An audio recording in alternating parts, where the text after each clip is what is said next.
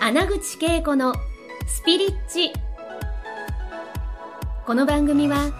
20年以上日本のスピリチュアル業界を牽引してきた第一人者の穴口恵子が第一線で活躍する人たちとの対話を通してその成功のもとにあるそれがスピリチュアルを解き明かしてお届けします。スピリチュアルを生活に取り入れて豊かに幸せになるためのスピリチュアルラジオ番組です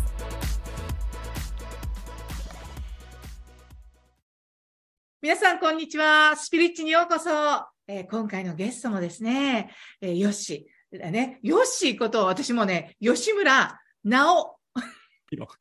さんね。もうね、ヨッシーって呼んだらね、吉村直弘が亡くなっちゃって、はい。はい、吉村直弘さんことですね、えービジネスライフコーチ。このね、もうね、ビジネスとライフを統合したコーチングのかやってる方少ないと思います。どちらかに分かれてるんですね。だから今日はですね、前回の続きでね、あの、実際に心の自由をテーマにお話聞きたいなと思っていて、どんな風にこの心の自由って目が、目に見えないじゃないですか、心って。心を自由にするっていうことは誰もが本当にありのままの自分に帰っていくところですごく必要だと私は思っていて、その話を聞かせていただきたいと思いますので、よろしくお願いします。よし。お願いしますね。心の自由ですね。これどんな風にして心の自由をね、あの、皆さんが味わったり体験できるんですか？そうですね。もう心の自由は、えっと、僕の中では、大きく2つあると思ってて、えーうんまず1個は、えー自分のいわゆる軸みたいなもの。自分の軸。はい。はい。見つけていくことと、その軸を形にしていくっていうところまで僕は結構大事にしてて、はいはい。で、それを形にする。うんはい。その2つうん。が、えー大事だと思ってるんですけども、その、まず1個目の軸っていうのは、まあこれいろんな言葉で多分自分軸だったり、アイデンティティだったり、ありのままの自分だったりとかっていうので、いろんな言葉で言われてると思うんですけど、僕はそこを自分らしい世界観っていうふうに言ってて、なんか、本当に僕自身今までいろいろこう自分探しみたいなうんそういうものをやってきて、潜在意識だったり、アイデンティティだったりとかっていうのをいろいろやってきたんですけど、なんか、私はこういう人だとか、うんっていうのを僕はもう決めちゃうと、えーそういうのをね、結構決めてくるセミナーとかも参加してきたんですけど、そうういうのを決めると僕はすごく不自由になっちゃったんですよね。あ決めちゃうことでね。そうなんですよ。なんか、もう、もう、もう、檻の中に、もうこの自分というのはこの枠の自分だみたいな窮屈になっちゃうんですね。そうなんですよ。うん僕はそれで窮屈になってしまったはずなので、はい。えーで、僕の感覚それよりも世界観です。もうちょい定義がぼんやりとはい。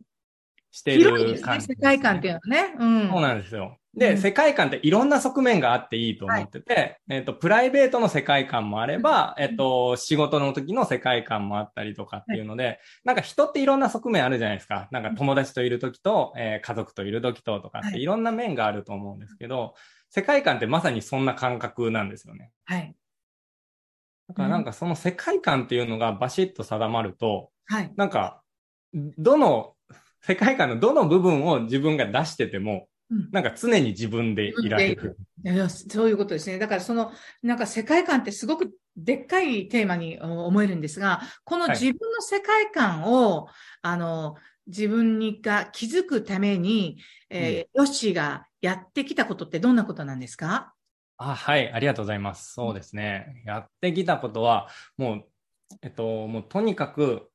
過去を振り返ってくるっていうのをやって、うんえっと、自分がどんな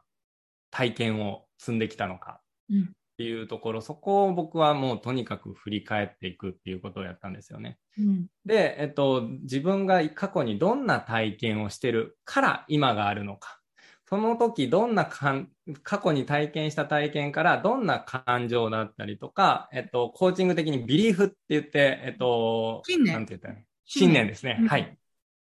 そういう、そういう体験からどんな信念ができてきたのかはい。っていうのを全部そこら辺をこう紐解いていくうんっていうことをやっていくと、全部繋がっていくところがあるんですよね。はい。あ、この体験から今の自分ができてるし、はいえーで、なんか例えば小1の時にこういう体験をしたから、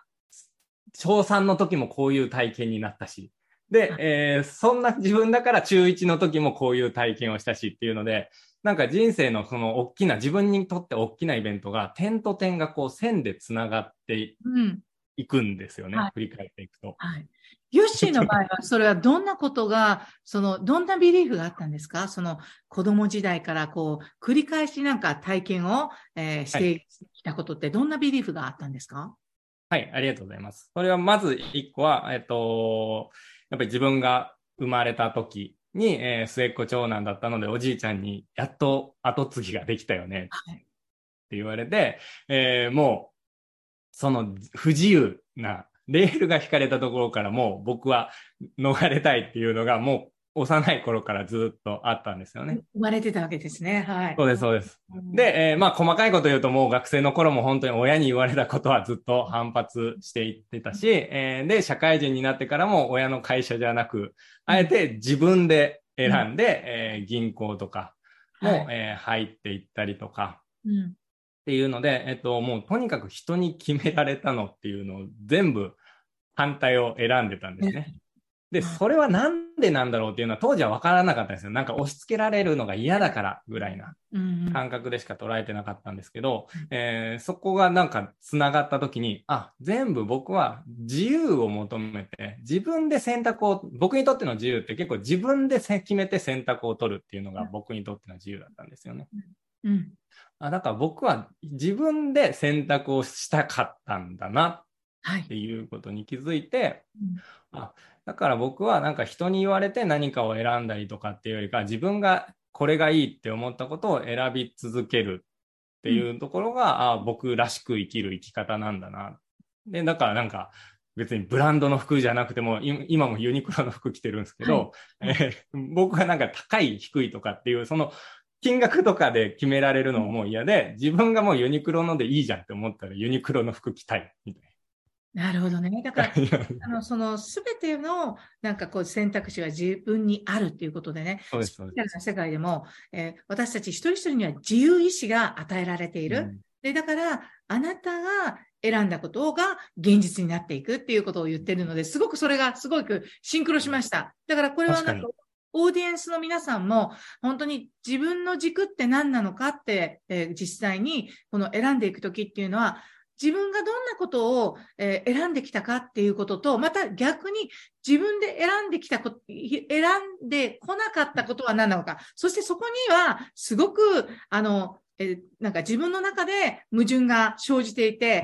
本当の自分の世界観っていうのが分からなくなるので、その二つをクリアにしていくと、あ、私が選んできたことはこれなんだ。一つ私が今、ヨッシーの話を聞いてきて、すっごい良かったなと思っていることは、私小さい時から、子供の時から人に何かを伝えたり教えることが好きだったんです。うんだからって勉強ができたわけじゃなくて、勉強できなくても、あ、なんか、あの、放課後ね、みんながね、こういうこと話してたからね、みんなね、ここで集まるよとかね、そういう伝える。うんそうやって、あの、そして、なんか、その子、その時になんかみんなで遊んでこんな遊びをしたって、新しい遊びを見見つけたよって言ったらですね、そこにいなかった子子たちに、とにかくこういう遊びがね、今ね、始まってから一緒に遊ぼうよって言って教えて、えあの、こう、みんなと遊んでたりしたのを思い出したら、本当にだから今も、この教えるとか、そういった人のが、こう、知らなかったことを知る仕事をずっとしてるんですよ。だからこれが私の世界観の一つだなと今の気づけたんですよね。そう。ヨッシーのおかげで今日はですね、心の自由でやっぱりそこの、の今日は軸っていうところで話したんですけれども、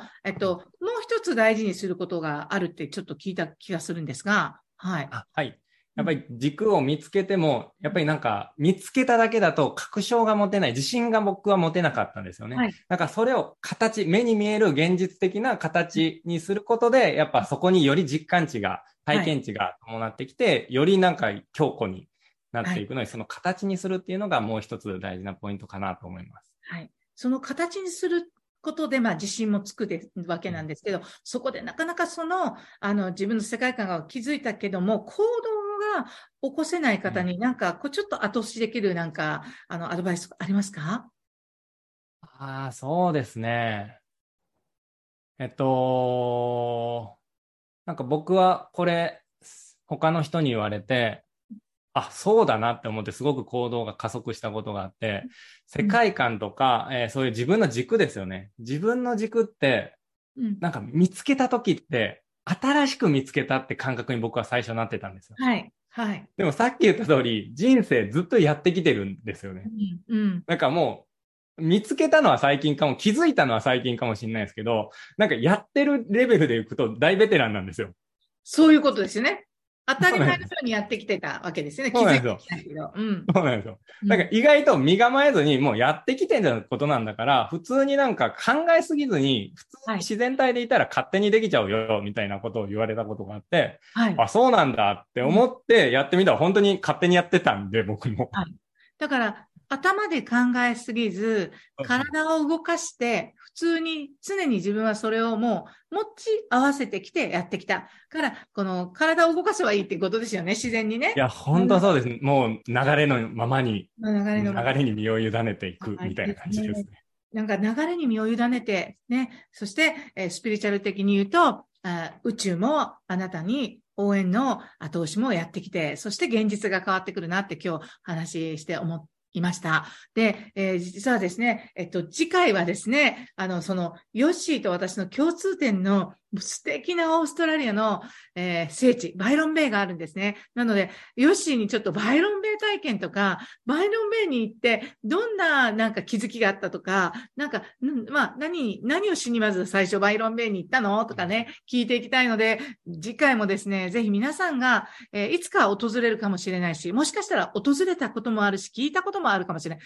あるいは、初めて聞く方、ここの、このバイロンベイエナジーにね、えーヨッシーと私の間で触れていただくだけですね、気分が私上がると思うので、それを楽しみにしていただきたいなと思います。で、皆さんにはですね、あの、私の、あの、えっと、配信している、あの、えーリンク、えーポッドキャストのリンクを送っていますので、えっと、ヨッシーにつながるにはインスタグラムがあったりとか、えーヨッシーとコンタクトを取る、えー方法のリンクは、えー皆さんにですね、お伝えしますので、楽しみにしておいてください。というわけでね、第3話目はバイロンベイの素晴らしさを体感していただきたいと思いますので、来週の月曜日また会いましょうね。ヨッシー、今日も本当に素敵な話をありがとうございました。ありがとうございます。